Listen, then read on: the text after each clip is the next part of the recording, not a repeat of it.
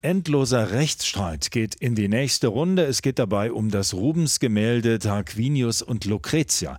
Bis zur Mitte des Zweiten Weltkriegs hing es in der Bildergalerie von Schloss Sanssouci, wurde von dort aus dann nach Rheinsberg gebracht, wegen der Luftangriffe im Krieg. Und nach dem Krieg war das Bild verschollen.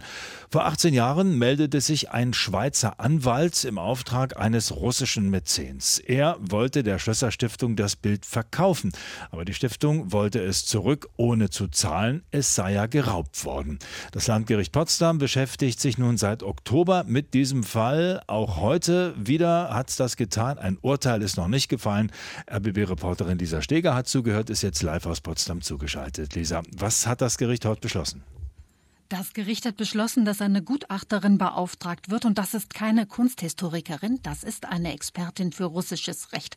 Im kommenden Juni gibt es den nächsten Termin, dann sollen beide Parteien die Schlösserstiftung und der Anwalt des Sammlers über das Gutachten diskutieren und es ist relativ wahrscheinlich, dass auch dann wieder kein Urteil verkündet werden wird. Hintergrund ist folgender. Die Zivilkammer des Landgerichts sagt, hier muss man russisches Recht anwenden, weil das Bild ja zuletzt in Russland den Besitzer wechselte. Und damit kennen sich die Potsdamer Richter, wie sie sagen, nicht gut genug aus. Deswegen kommt jetzt die Gutachterin ins Spiel. Folgende Frage soll geklärt werden. Was passiert, wenn ich ein gestohlenes Bild kaufe, ohne zu wissen, dass das gestohlen ist? Genau das behauptet nämlich der Mäzen. Wie viele Jahre dauert es dann, bis das Bild mir auch wirklich gehört. In Deutschland wären das zehn Jahre, also wenn man es wirklich nicht wusste. In Russland kann es aber anders sein. Und das klingt, ja, es klingt ziemlich absurd, aber es ist wohl so. Auch gestohlene Gegenstände, die man gekauft hat, unfreiwillig, ja, die können einem irgendwann gehören. Jetzt wird es ja spannend, wenn man sich die Frage stellt, wo hat denn dieser Mäzen das Bild her? Wie argumentiert er da? Er sagt, er hat es 1999 gekauft, also weit nach dem Krieg, von einer Offizierstochter.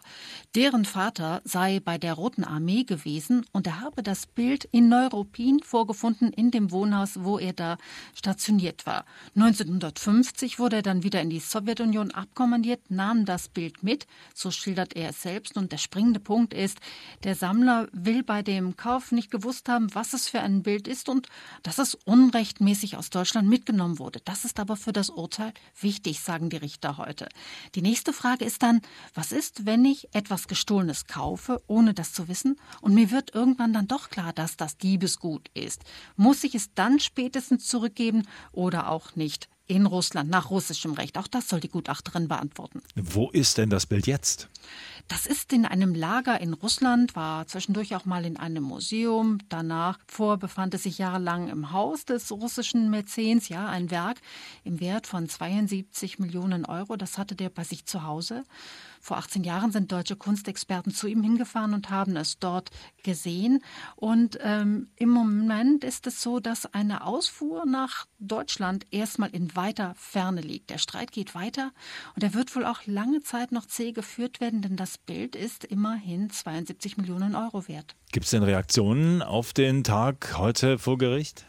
Die Anwälte der beiden Seiten, die waren nicht erschienen und der Sprecher der Stiftung Preußische Schlösser und Gärtner sagte vorhin am Telefon, er will den Gerichtsbeschluss erstmal sehr gründlich studieren und wird sich dann aber in den nächsten Tagen auch dazu äußern.